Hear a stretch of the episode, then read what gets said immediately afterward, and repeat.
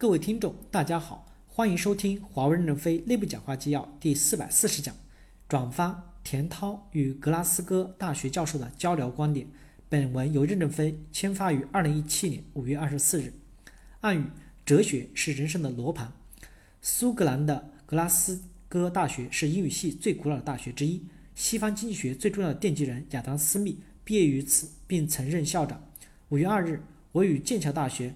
朱吉商学院的恩巨印教授等一行专访专程拜访了该校亚当斯密商学院，Donald Mann 和 Robert McIntyre 教授。两位教授以长达二十年的时间，潜心研究号召理论与组织管理的关系，兹将当日交流观点戳要如下：一，一个健康的企业一定是物质加精神双轨驱动的组织，但在企业发展的不同阶段，员工成长的不同阶段。物质激励与精神激励的比重、方式等会有很大的不同。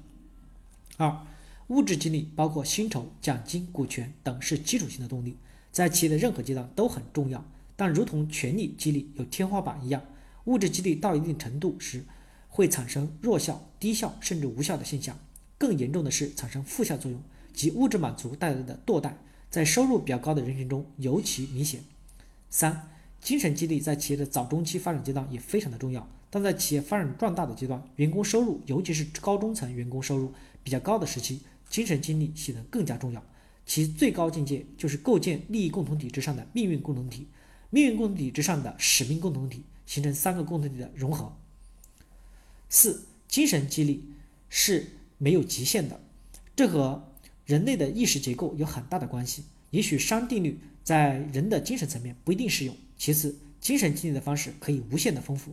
不断的变换手段，不断的进行调整。比如，两位教授近年来研究的方式，就利用诗歌文化激励员工热情和组织活力。当我们讲到华为三十年来各类正式集会都会唱集体唱歌时，诗人教授非常的兴奋，几次与笔者激动的紧紧握手。五，我们达成的共同认知，强调精神激励的比重，并非忽视物质激励。物质激励是组织激励的基础元素，偏重物质激励时，不能忽视精神激励。精神激励是伟大组织的引擎，精神激励的核心是人类使命感、行业的使命感。感谢大家的收听，敬请期待下一讲内容。